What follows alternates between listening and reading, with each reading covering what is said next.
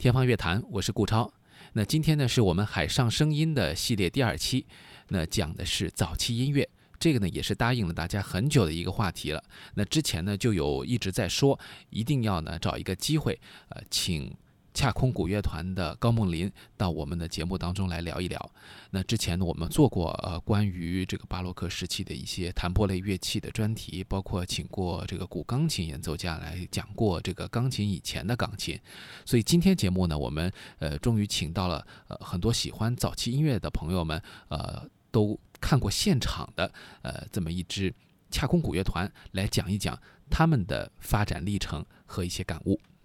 那么接下来呢，就开始今天的节目。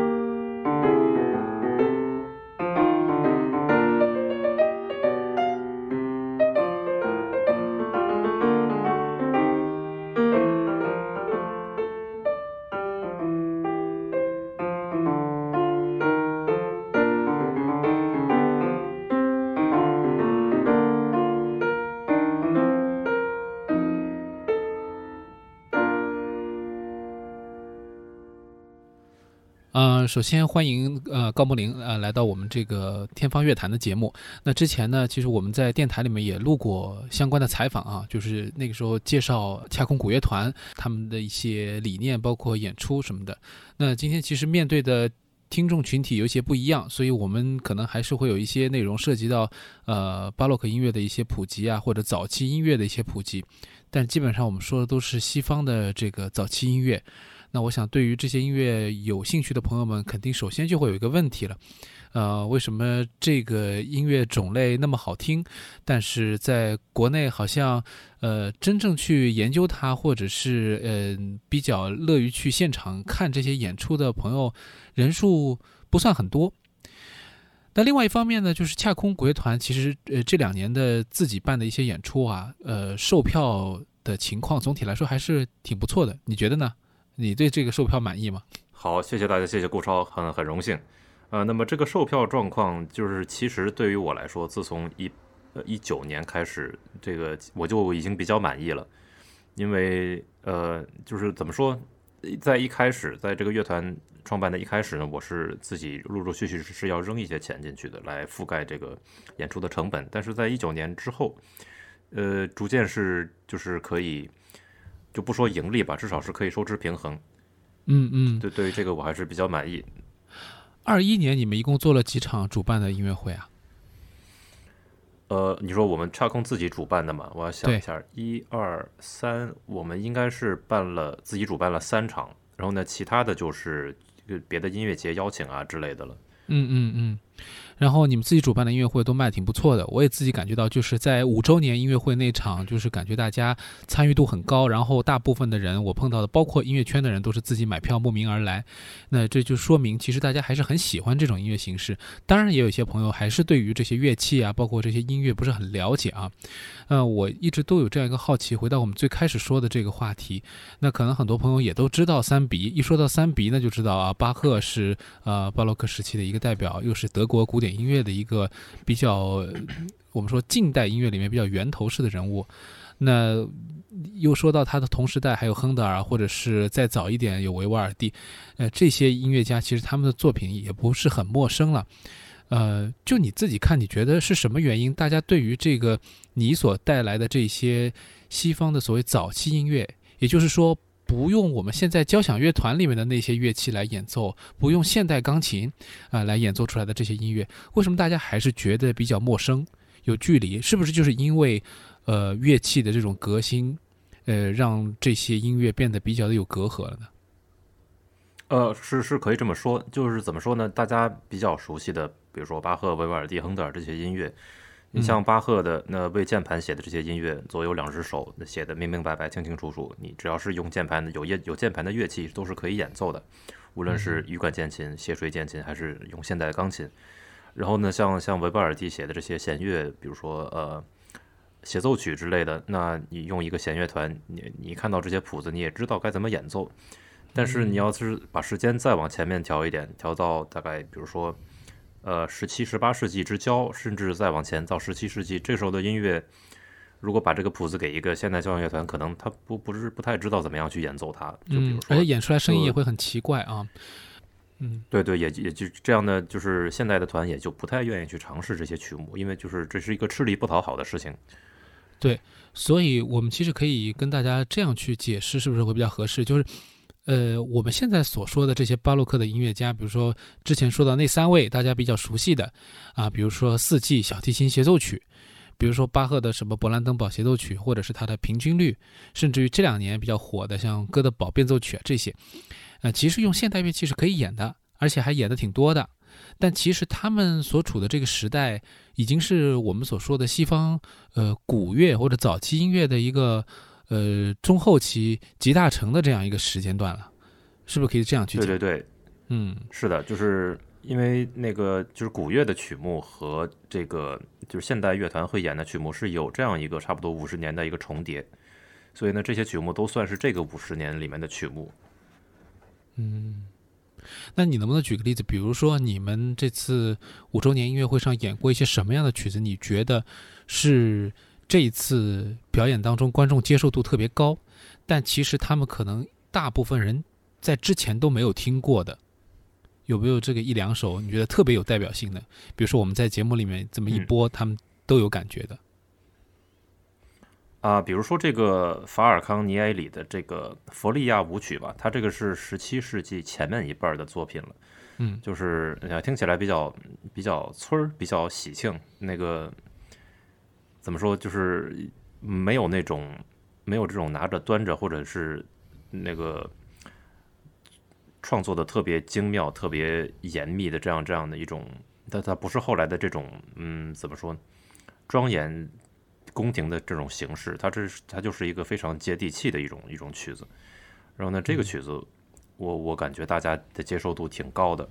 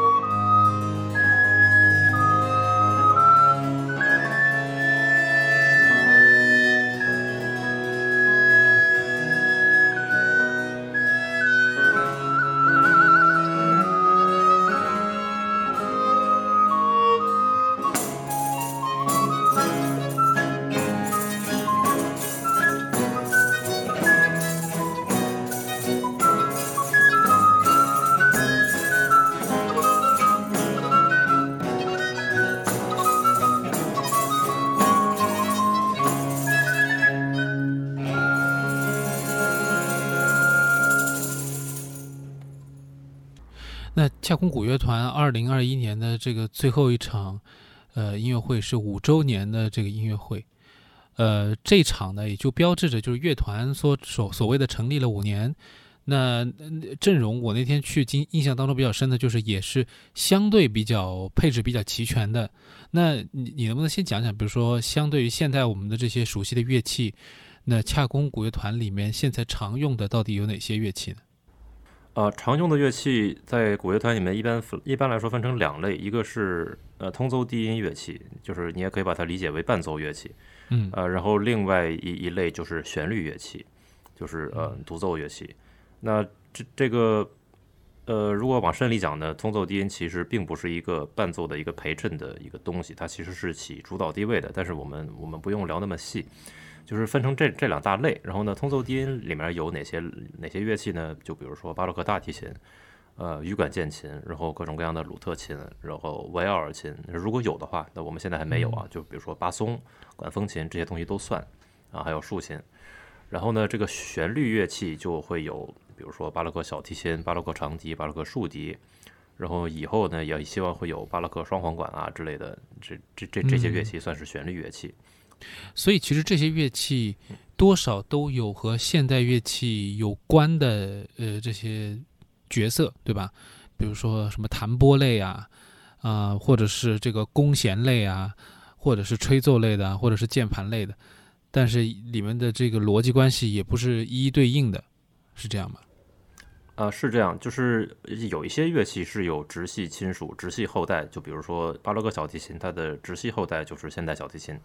它是一脉相承，中间没有断开的，然后是，呃，样子的这变化差别也不大。但是有些乐器，比如说呃鲁特琴，它就在巴洛克结束的时候呢，就可以说绝后了，它没有后代了，它跟现在的吉他关系也不是那么大，就只能算是表亲，不能算是呃不能算是那个直系亲属。然后，比如说像这个维奥尔琴，它呢是否是否那个绝嗣了，不太好说，因为它跟那个低音提琴多少是有一些关系的。低音提琴现在那个交响乐团里面仍然是使用的，呃，嗯。然后像一些，比如说羽管键琴跟钢琴到底是什么样一个关系，你也也没办没办法去下定论，因为其实它们的发声原理不一样，一个是拨弦，一个是那个击弦。那么，他们他们的共同点就是有键盘而已。其实他们的那个声音和他们的工作原理都是不太一样的。嗯，所以很多人听古典音乐可能未必听过早期音乐的这些乐器，不要说作品了啊。那今天节目里面我们放一些。那还有一个大家可能就会接下来问的一个问题了啊，为什么会在集中在那个时间段？也就是我们所说的从呃巴赫、维瓦尔第。呃，他们或者他们更早的这个时期，呃，过了数十年以后，哎，我们现在再回过去看，我们常听的那些古典音乐，稍晚一些的，什么呃格鲁克啊，或者是呃到海顿、莫扎特，就一下子就是这个乐器大家族都换样了，呃，创作的这些风格啊、理念也其实不一样了。但是这个跟你现在看到这个巴洛克的乐团的编制和现代交响乐团编制一比，就觉得这个差距特别大。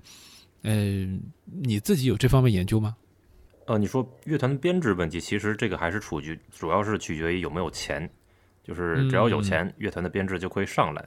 那为什么，比如说这个整个构成都不一样了？比如说弹拨乐器大量的就呃减少了。我们那时候看你的乐团里面那些弹拨乐器，有些都超长，对吧？那些特别长的那些弹拨乐器，就是都消失了，就慢慢的就被呃替代了。那么有一些乐器就越来越多。呃，比如说弦乐器大量的在在使用，呃，因为到了那个巴洛克之后，到了古典音乐开始的时候呢，这个音乐逐渐是从贵族家里面的一种娱乐娱乐项目变成一种大众的娱乐项目，然后开始有这种就面向公众的剧院，面向公众的这个音乐厅，然后这个就相对于贵族家里的那种小型聚会，或者是呃。邀请一些其他的王公贵族过来的这聚会相比呢，公众的剧院和音乐厅，它对于要容纳多少人，它肯定会容纳更多。那这个那其有一些乐器，就比如说这个弹拨乐器鲁特琴，它的音量就就是不够大了。那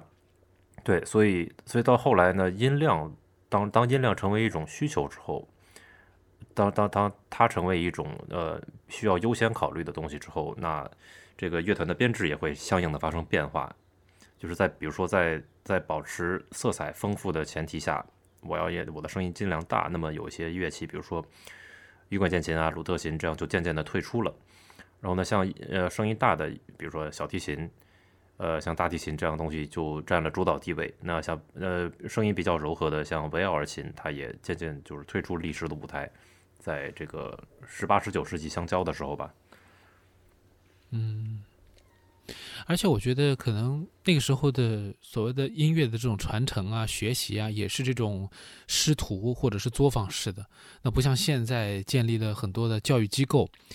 他如果说有这个政府的预算或者什么，他就会去把这个东西当成一个学科来研究。那个时候，其实我觉得市场因素更大一些。这个所谓的市场也很泛了，就是赞助人也是一种市场，呃，王公贵族也是市场，呃，广广大的这个观众也是市场。他们其实也一定程度上影响了我想创作的人吧。所以，就很长一段时间，可能那些我们说说说这个消失的乐器。就是没有人给他们写新曲子了，或者很少有人对他们这些，呃，为他们创作一些东西再感兴趣了，是可以这样去去理解吗？呃，是的，是这样，因为音乐风格一直在变，大众的口味也一直在变，然后没错，呃，音乐家也不是一个什么特别有钱有闲的一个阶层，他干活也是说这个活有没有钱，呃，他他来来来决定的，所以。渐渐的，那些没人愿意听的乐器，就不自然不会有人愿意为他写。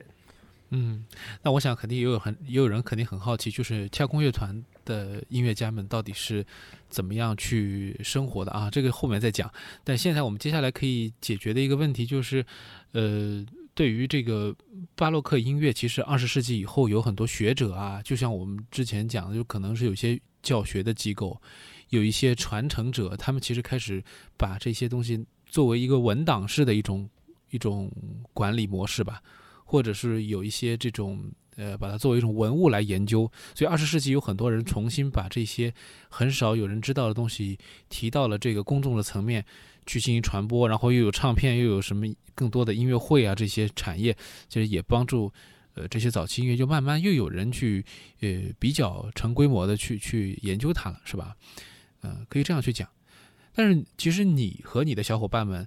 你们最早去对这个音乐有兴趣，是我非常非常惊讶的一件事情。因为最早其实认识你的时候，我们又要说到那最早，他其实我完全是没有了解到这个事儿，是等于是你的家人告诉我、推荐我、主动的告诉我说啊有这么一回事儿，我才发现原来上海，呃也不是上海吧，就是说在整个中国范围内，就是有一些在海外学习的。呃，音乐家也好，还是爱好者也好，其实都具有了一定的水准，就开始往回输送，把这些呃比较原汁原味的早期音乐的这些表演方式传递回来。你自己有没有感觉到，就是你周围的这一群人里面，大部分的年龄层所受的教育背景，或者你们的兴趣的点，有没有一些共性？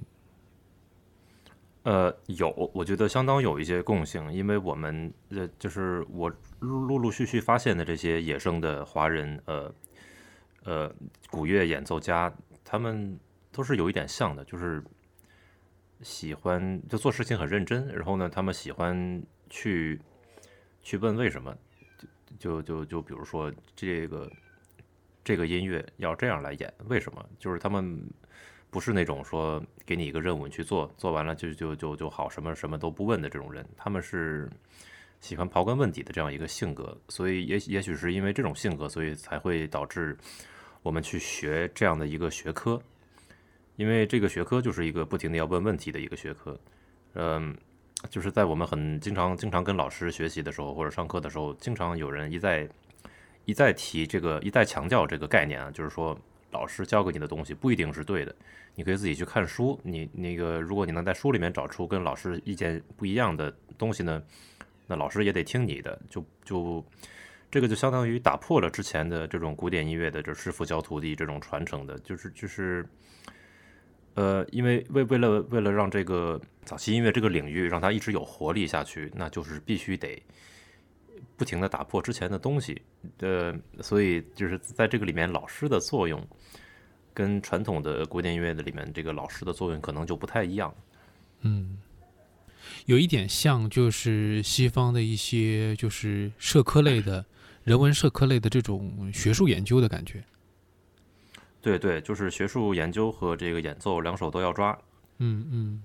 所以它有一定的学术规范，然后有它的一定的方法论，而且由于它可能跟历史很相关，就是就跟历史学的人要去找史料一样，你们也是要去找文献，所以在这些文献当中去找到一些方法。当然，也有人在说，一直在争论的，就是说现在的这些古乐表演者们，他们怎么知道巴赫那个时代是怎么演奏的，或者更早那就，呃，可能所有的这个论述也很少。但是其实那些时候的作曲家们其实是留下过很多的书的，就是在如何演奏，呃，这可能比我们想象当中要多，是这样吗？对这个，嗯，西方人对于这个演奏法的记载，还有他们各各种各样的书信，呃，保留的完整度其实是比我们想象要高的。呃，有非常多的，有非常多的资料就可以去查。就是如果你真的读过这些资料，你就会知道，就是说。呃，就就举个简单的例子吧，比如说，那个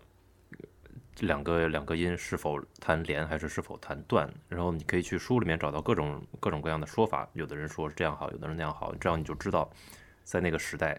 呃，有人弹连的，也有人弹断的，然后他们可能会互相不喜欢，但是你就知道至少这这两种方法都都有，嗯，就是我我们对于当时演奏法的那个。当时的声音大大概是什么样的，我们并不是一无所知，就是这就相当于一个拼图，可能比如说一千一千块的那个拼图，我们少到了两三百块，但是剩下的还是在的。那我们根据剩下的这些拼出来的这个图像呢，我们大致能知道这个完整的图应该是什么样。嗯，那你是不是还是会有时候在处理一些作品的时候，可能没有找到？完完全全的这种文本的解释，还是会有一些自由发挥，或者说你们根据自己的经验去处理。对，我们会根据自己的经验，就是这个有可能已经不是，呃，不是说临场思考了，而是更是成为一种本能。就是比如说，在这个在这个声音世界里面，比如说我们演奏的是十七世纪的法国音乐，那么在这个声音世界里面，我们知道当时都有一些什么样的呃。处理什么样的表演演奏方法，那么我们就把它带入进去，差不多是这样的一个过程。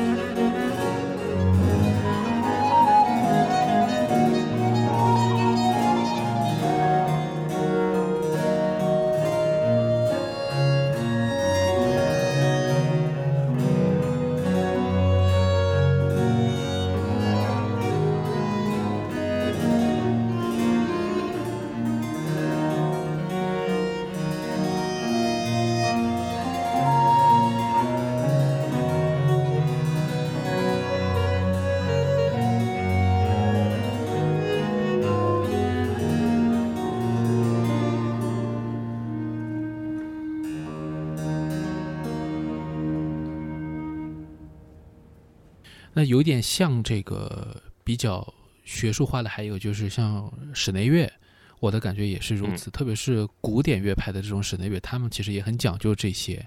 包括现在，其实我感觉发声法，那个作为古典音乐表演的一种很前沿的学科，或者说前沿了也已经蛮多年的一个学科，就是个 articulation 啊，或者发音啊这些呃被。独奏啊，或者室内乐啊，或者是像早期音乐表演，其实都是强调的很多的那种感觉啊。嗯，这好像有点共性。对，就是一一个还还有一个原因就是那个巴洛克，尤其是早期巴洛克的作曲家，他写写谱子的时候呢，他很多东西他不喜欢写出来，就比如说强弱啊、连段之类的，因为他默认他默认那演奏者看到这个谱子，他知道有哪些东西是这个言外之意。嗯，他就就就就是有有一套规则，你直接带进去，就是他他他充分相信演奏家是可以知道怎么样演奏的，他就不用交代的那么详细。所以呢，就这个东西，那当当然就是你在一个曲子，比如大家第一次拿到他演奏，然后比如说上面的速度强弱，呃，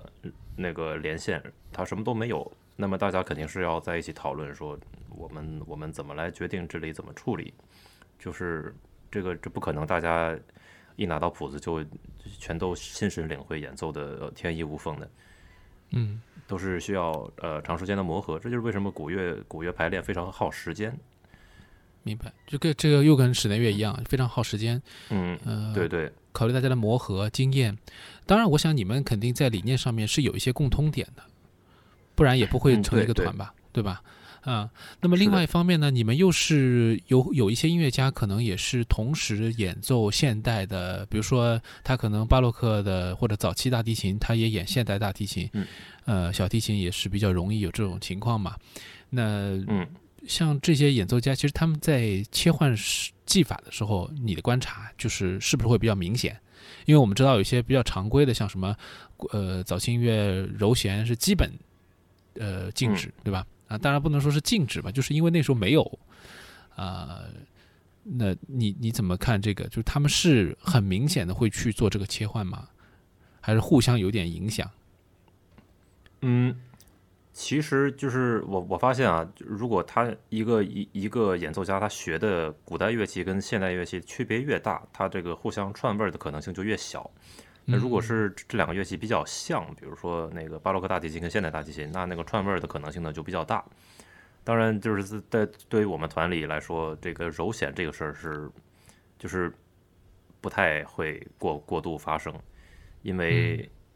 就就是柔弦这个事情在巴洛克也不是说完全禁止，就是相当于是怎么说？相当于那个番茄酱，你是把它倒到薯条上面，还是说你把它倒到边上，用薯条蘸着吃？这种这个区别，就是一一直一直揉弦，就相当于是把它全都浇在薯条上了。这种做法，嗯。那早期乐器里面还有一个问题，就是它可能比如说用的弦，我们说很多都是用羊肠弦。你们现在用的乐器会遵循这个用羊肠弦吗？这个弦好找吗？在国内？会，我我们肯定是用羊肠弦，而且我们有些演奏家还比较挑剔，他坚持使用某个品牌的。那这个国内自然是买不到，但是可以从国外买，因为恰空先后跟这些那个羊肠弦的厂商有接触，所以我们也做了他们的代理。这样我们买买这个弦就方便很多，因为他们也这样子也愿意把它寄到中国来。明白。就是都会因为一些表演的需求，其实会带动一些行业的互通。然后，对，因为现在除了我们团里，现在我们除了团里面，就是也会有别的爱好者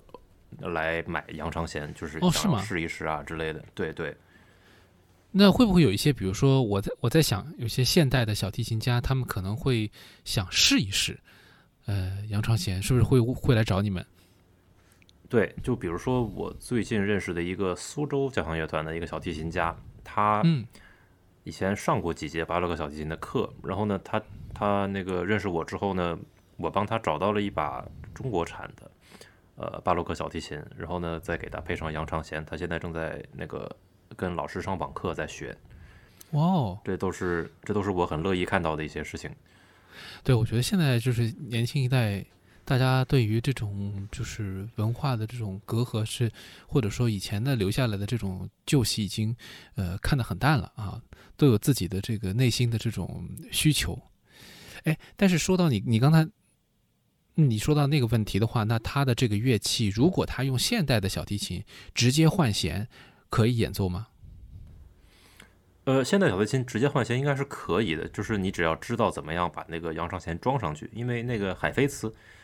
据说它就是中间的两根弦，呃，那个中间两根弦，第一根 A 是用的扬长，嗯，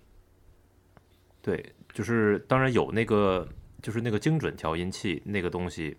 装上扬长弦就不好用，所以就只要避开避开那个东西，那个装上去是没有问题的。明白了。因为你们的音高的基准和现代乐器也不一样，是这样吗？呃，你你你说是那个音那个调音器吗？不是不是，我就是那个小提琴的 fine tuner 在那个，呃，就是那个 fine 啊 tuner 就是一个的弦另外一端那个一个转的那个栓子，用那个嗯东西来，哎，对对，那个东西那个扬长弦对它反应不太好，所以那个在巴洛克是不用的。对对，如果装的话要把那个拿掉，其他就没什么问题。然后哦至至于这个音高，音高问题不大，因为以以前在巴洛克的时候，真是换一个城市就有一个音高。呃，嗯这个如果说你在不同的城市参加演出，你的你的音高是一直要跟着调的，所以嗯而且那个时候跨度跨度还蛮大的，从那个 A 等于三九二赫兹一直到 A 等于四百六十六赫兹都有，嗯，所以那个就是这个弦都是可以承受的，这都没有问题，就是音色会不同而已。嗯。好，你说到音色不同了，我想这肯定当年吸引你就是走进巴洛克音乐或者早期音乐世界的原因，一个就是音乐好听，另外肯定也有嗯音色的原因，因为我想那一种音色是很多人听了以后都会为之倾倒的，呃，和现在钢丝对弦不一样，或者说嗯那个时代的乐器，它本身虽然音是音响效果比较弱，但也有很多魅力。你还记得最早让你觉得比较嗯受到触动的是什么样的一个声音吗？啊，就是我最早我的我的古乐入门的一盘唱片是那个加加德纳的加德纳爵士录的维瓦尔第的《荣耀经》和巴赫的那个《圣母颂》，这个两部作哦品录在一张 CD 里面。然后那个时候我的第一个感受就是这个合唱团的声音好干净，就是它它没有它完全没有那个颤音，所以呢这样它的那个和声变化，尤其是慢乐章的那种和声变化，听得清清楚楚。啊，明白，就这个跟，哎，我们因为正好呢，我们嗯。这个系列的访谈，呃，上一期 Echo 合唱团其实也讲了这个问题，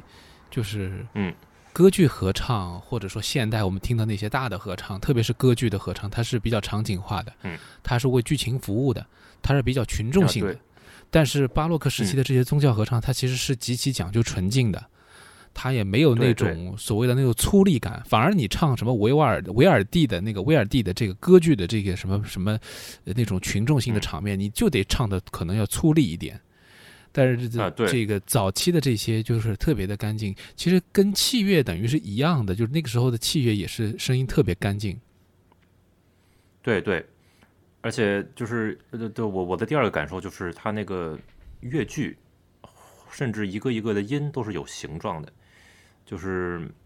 就就不会是是直统统的一竿子到底，他会嗯这里拐这里拐七七八八拐的那个。就虽虽然虽然我的性格并不是这样一个拐来拐去的人啊，但是在在音乐上我我觉得这样是反而是非常动听。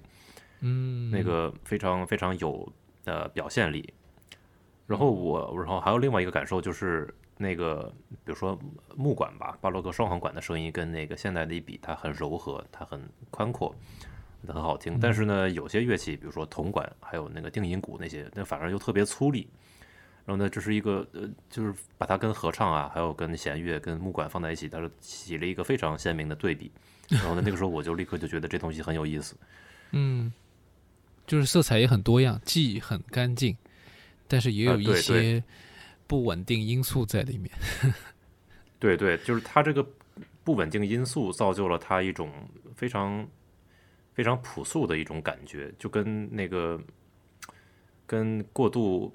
包装、过度处理的一些工业工业感的东西有有非常鲜明的一个对比。然后我作为这样一个时代，在这个九九九十年代出生、零零年代长大这样的一个人来说，我我有的时候我会有一种想要避世的感觉。那这个巴巴洛克音乐对于我来说是是就是非常好的一个港湾，我可以逃避到那个世界去，去感受那个世界的声音。对我，我其实我们我觉得我们很多朋友都经常私下会讲嘛，就是说为什么呃现在巴赫特别火，为什么巴赫的《哥德堡变奏曲》特别火？当然里面有几个原因，对吧？有一些演奏家他们在推广，呃，但另外一方面，我觉得这个背后代表的是整个巴洛克，呃，包括古典的贝多芬以前的古典音乐的这个呃这种风格或者这种取向审美取向。它比较偏向一些恒定的风格、稳定的风格，不是说每一首曲子一定要标新立异的，反而你觉得没那么累了。他在描向一个比较比较永恒的，呃，比较的这个恒定的这样一个情情绪在里面。其实可能很多人现在的城市里面人为什么喜欢巴赫？呃，我我是觉得有这方面的原因。当然，另外一方面就是说，大家接触这个巴洛克音乐又很有限。一个巴赫的话，对于日常的这种呃都市青年来说够了，他可能听了已经觉得那么多曲子可以够我听了，是吧？但另外一方面就是再往前看，巴洛克音乐为啥大家都还不是特别的了解？呃，我觉得还是歌词、唱词、宗教文本这个受限很大。巴洛克歌剧又是唱词，又是受限很大。然后还有就是你们现在用的这些乐器，纯器乐的曲子，这些乐器现在都不怎么见得到。就是我发现，就是因为五周年那次你还特别介绍了乐器嘛，我就感觉就是其实还是一波又一波的新的观众还是需要重新被教育，呃，或者说重新被告诉吧，重新被这个这个介绍啊，这这到底是些什么东西，他们会觉得好听。啊，没有人说走出这个音乐厅的时候觉得说，哎，这个不好听，但是呢，他们也说不上来，就这种感觉。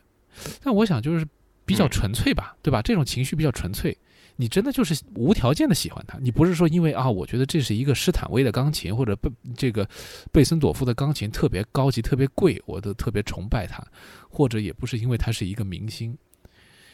呃，情感也很朴素，本身这种情绪正好就是。就像你说的，可能就是他们这些音乐有一种治愈的感觉。对，没错，而且就是这种音乐也会吸引这种气质的人。就比如说我见过的不少古乐大师，当然也也也也有例外啊，也有一些，比如说开着农场自己养一些马呀，这些特别高调的，这也有。但是我我认识的不少大师，是你私下见到他的时候，可能他的衣服都有破洞，他的鞋几年都是这一双，就是都是一些非常朴素的人。他们会被这些音乐所所所吸引，嗯，然后呢，你刚才说到这个巴赫，就是巴赫对于我来说，他是一个非常特殊的人，就是说你甚至把他放到巴洛克里面，那他的确是以巴洛克的，他在这个巴洛克这个时代，然后呢，他的很多东西是跟是当时的这个风格，但是他我我认为他不管放在哪个时代，他都是一个。非常特殊的作曲家，然后呢，他你在在在他的音乐中，就你不一定要信耶稣，呃，我就不信。但是那个，但是这不妨碍你去理解他这创作的时候对于宗教的这份虔诚。你可以从他音乐中听到，不管他是宗教音乐还是还是那个器乐作品。对，所以这个就是这这一份虔诚和宁静，因为他路德宗嘛，他路德宗他相信。死后是个美好的世界，比比比现实更美好，所以他的音乐中这种宁静是是现代现代人非常需要的。嗯，然后还有就是前段时间，因为我的节目当中有一个有一期比较短的节目，就是讲了那个履历嘛。当然这是我自己一个人讲，就是我，但是我后来就是重新看了，包括这个那个我呃王者之舞嘛，就那个电影啊，国王之舞或者叫那个呃，然后有很对。然后还有像，其实巴洛克时期有很多的，呃，音乐家的故事，后来被改成了电影，在应该就是集中在都是，呃，七八十年代、八九十年代的时候突然出来的，啊，然后到零零年前后吧，最多。然后这段时间的这些巴洛克传记片特别多，就日出前让悲伤终结，然后是那个马基斯嘛，对吧？马基斯因为也是就是就是这个叫应该或者翻译成什么豪爵啊，是吧？呃，也也是一部那个呃那个就是古乐大师萨瓦尔担纲配乐的一个、嗯一个古装题材剧吧。就这些其实都有巴洛克音乐元素。呃，哎，你印象深的还有哪些电影？我印象深的其实也就是这几部。那啊对于我影响最大的是那个《日出前让悲伤终结》，对这个就是影响太大了。嗯，很多古乐迷好像都是看过这部片子。对，而且这部片就是作为一部电影，它特别好，那个特别让人感动。然后呢，它里面的音乐也非常棒。嗯，呃，就唯一不足就是里面的演员拉琴的那个手有点太假了，但是这个就是呃这个瑕不掩瑜啊。哎，这个问题就是很多现代的这个电影拍摄都有这个问题嘛。我们之前不是国内的一些电视剧，你可能都没看过，我也其实也没看过，我就看了几张照片，就是什么，呃，拉个白色的大提琴，然后这个姿势也都怪怪的，或者是什么有一些持弓啊，什么就是这些问题嗯嗯，啊，也没办法。其实你别说这个，嗯这个现在还真的有进步，因为哦是吗在那个去年的十一月、十二月的时候，我们接到一个一个一个事儿，就是在横店那边拍戏，是讲清朝的事儿，讲那个外国人过来啊，带着乐队，然后呢演奏，然后那个时候他们就想要找一些古乐器来。把它加到这个这个电视剧里面去，然后呢，这个所以所以我们就去了，因为我很支持这个事儿啊，就说你你如果想把这个电视剧拍的尽量的符合符合历史，啊，你你是需要这些乐器，你需要这些乐器，那么你就是需要我们这些人来演奏它。当然，那个就是因为不凑巧，因为疫情啊，七七八八前前后后的，有一些老师不能来，所以有一些人是现场给他培训怎么样拉这个乐器，就就就不出声或者就乱出声了，在现场的时候，最后再提供给他们录音是这样子。嗯，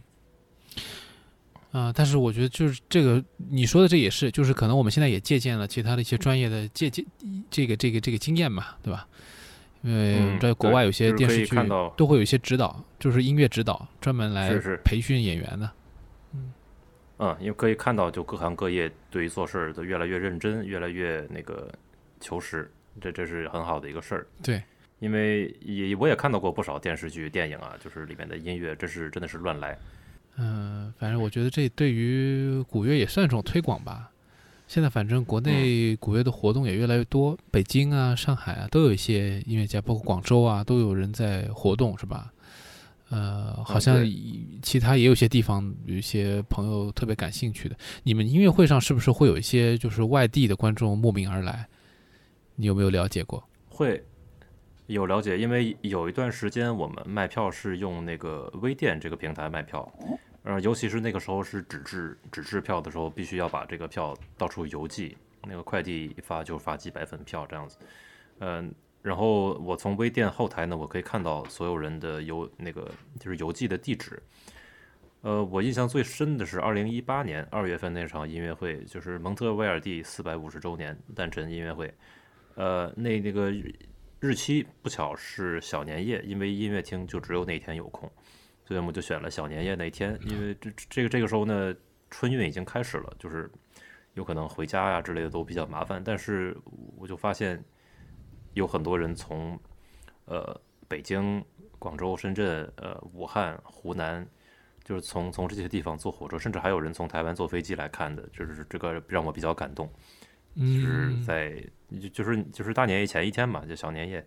这个，然后他之后再怎么回家，就可能有可能都挺不容易的，就是就是为了看这场这样的音乐会，而且甚至是我不认识的人，这就不是说我邀请他来的，他是自己看到这个信息自己买票的。不过话说回来，就是说你们这种表演形式也好，内容也好，就是在国内还是很珍贵的。呃，然后加上我们国家又比较大，是吧？就大家这种城市间的移动又不是很方便，这成本比较高，那这个也确实是个问题。那么嗯我想反过来说，就是你们肯定也尝试过想要去更多的地方演出，呃，我想这个困难也是显而易见的，就是接受度没有那么高，呃，受众没有那么大的情况下，呃，是怎么样才能够满足这个经济条件？呃，你们现在嗯就各个城市演下来，感觉就是，呃，相对来说比较稳定的，能够就是你所说的打平这个成本的，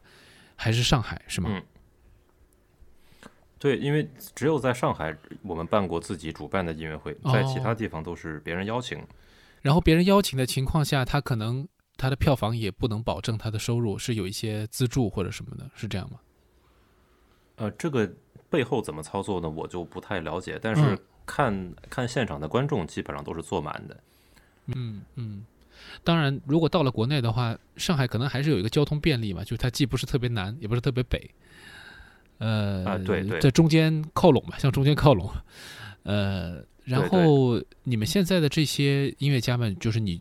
自己的这些骨干们，他们主要从事什么样的工作呢？他们肯定有其他的这个稳定收入嘛？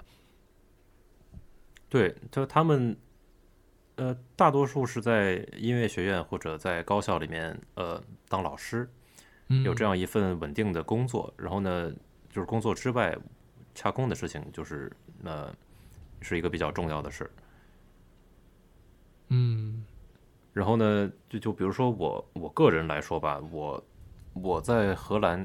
现在疫情也不能演出，现在甚至马上有可能会宵禁，所以我现在的主要工作是录音录像，因为这个跟我的那个。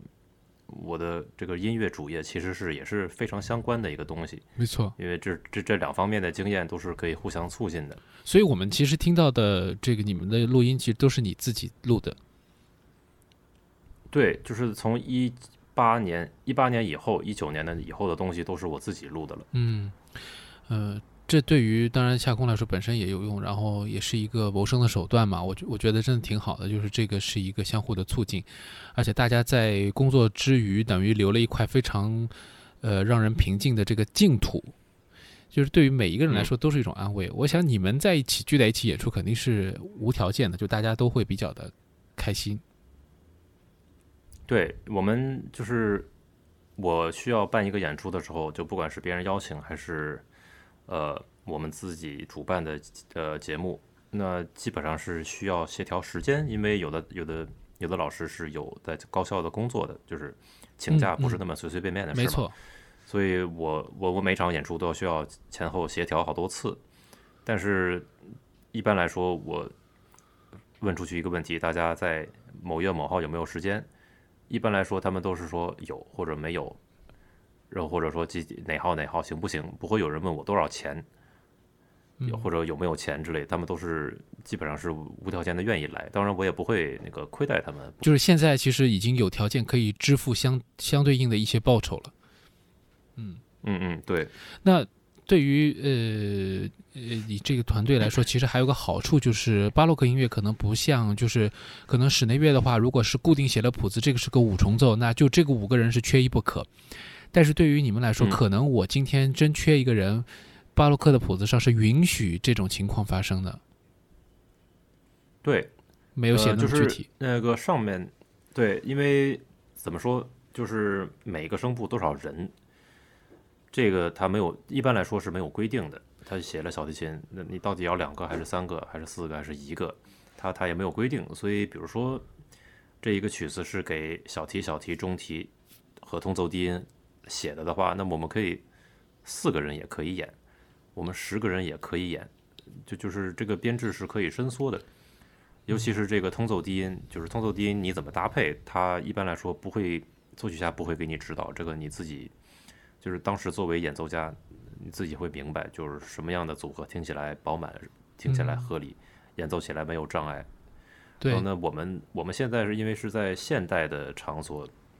我们不是在那个古代的宫廷或者教堂里边，我们在现代的场所演起来呢，声音会不一样。所以在在中国，我倾向于是用一个比较饱满的一个组合，这样观众听起来不会觉得说那个头重脚轻啊，或者那个上面太小，下面太大这样的感觉。嗯，而且我觉得现代的音乐厅或者剧场都会造那种比较小的这种。呃，厅或者是一些场所，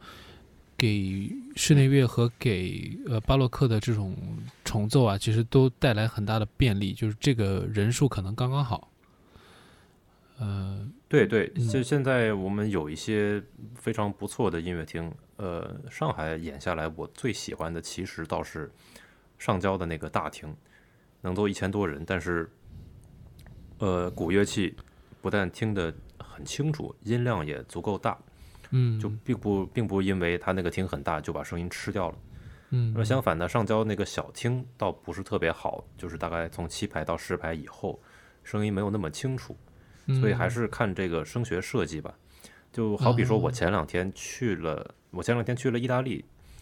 我去看了那个圣马可大教堂，威尼斯的那个圣马可大教堂，就是蒙特维尔第从一六一三年开始以后，在就在那里工作到死的一个地方。然后那个大教那个教堂非常大，但是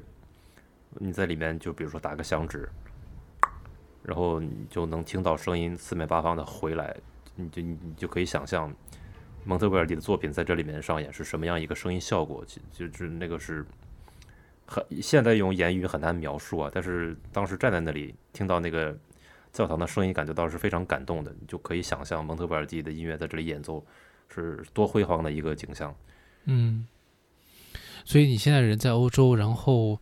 呃有机会就一直经营在这个文化当中，可能对于你自己就是去追求这个心目当中的这个声音，还是很有帮助的。